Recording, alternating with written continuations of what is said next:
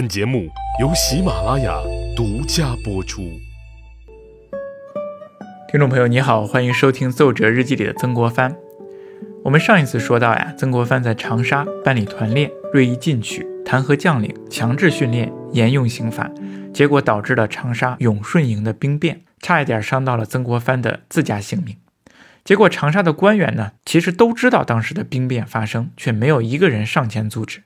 全都当作没看见、没听到，甚至仅在一墙之隔的湖南巡抚也充耳不闻。直到曾国藩上门求救，才佯装知道。曾国藩也看出来了，这不仅仅是底层士兵的无知耍蛮，而是整个长沙官场或者说湖南官场在看曾国藩的笑话，在整治曾国藩，是对他的不满。反过来说，是曾国藩得罪了整个长沙官场。曾国藩其实并不是啊。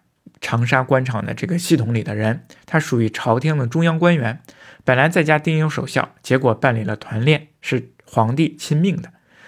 为了严处土匪啊，曾国藩另设审案局，相当于在长沙正常的官僚体系之外，又建了一个新的机构，引起了文官的不满。而身为文官的他呢，他又插手军事，私立军事制度，强制绿营训练，得罪了武将。所以在长沙的这种文官武将心目当中，你曾国藩怎么老是这么多事儿呢？而在曾国藩看来呀，我这么辛苦的做，还不是为了国家、为了人民、为了皇帝吗？你们这些玩忽职守的官员，非但不配合我，反而处处给我使绊子。你们还有没有责任心？还有没有使命感？拿着国家的俸禄去做出这样的事情？曾国藩是湖南人，天生应该带着一种霸蛮之气，他气。他也恨，他想直接给皇帝写奏折，诉说自己的委屈，弹劾这些玩忽职守的武将。然而曾国藩呢，他毕竟不只是一身的霸蛮，他还有一头脑。他自己一个人如何能够对抗得了整个湖南官场呢？他自己一个人又如何扳得回日久而成的官场习气呢？尽管他自己一心为公，而自己的做法就一定对吗？曾国藩他自己呀，也有反思。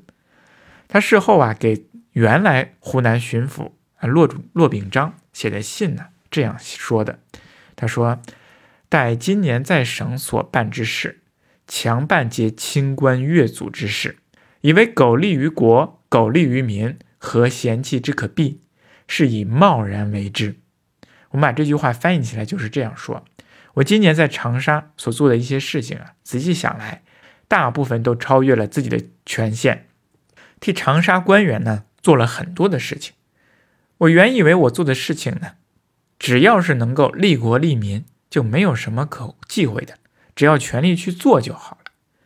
可是啊，却因此贸然做了很多的事情，那这样做的结果就酿成了永顺兵变。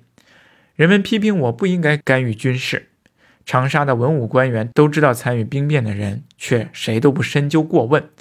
这样看来。即使我耗尽心血来做这些事情，又有什么好处呢？我们看这一段话呢，其实就是曾国藩对自己在长沙所作所为的反思。他觉得自己是在做利国利民之事，因此呢，他就站在了道德的制高点上，在长沙官场上去推行自己的主张。但是在别人看来呀，曾国藩却是颐指气使、胡作非为，是传统官场的规矩的破坏者。曾国藩一心想做成一些事情，但是他却是在越俎代庖，触犯了别人的利益，自己贸然为之，也酿成了很多的后果。他自己分不清局势，就算耗尽心血，又对事情又有什么好处呢？因此啊，曾国藩考虑一人之力来对付整个长沙官场是难以做到的，可能也是做不到的。他也不愿意这么做。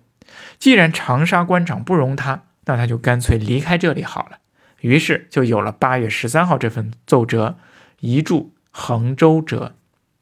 曾国藩之所以写这份奏折要离开长沙，就是因为他觉得自己已经没有办法在长沙待下去了，也不愿意待下去了。文武不配合，武将文官不配合，武将为难，工作根本就没办法展开。但是他给皇帝的奏折当中却只字未提自己的遭遇和委屈，只是说明衡阳那边贼匪比较严重，自己应该到那里去镇压土匪。他说：“臣奉命查办土匪。”为恒勇称贵犹为土匪群居之弊，逆驻扎衡州，就近搜捕。臣到衡时，亦即设法堵御，以防土匪勾引，乘虚窜入。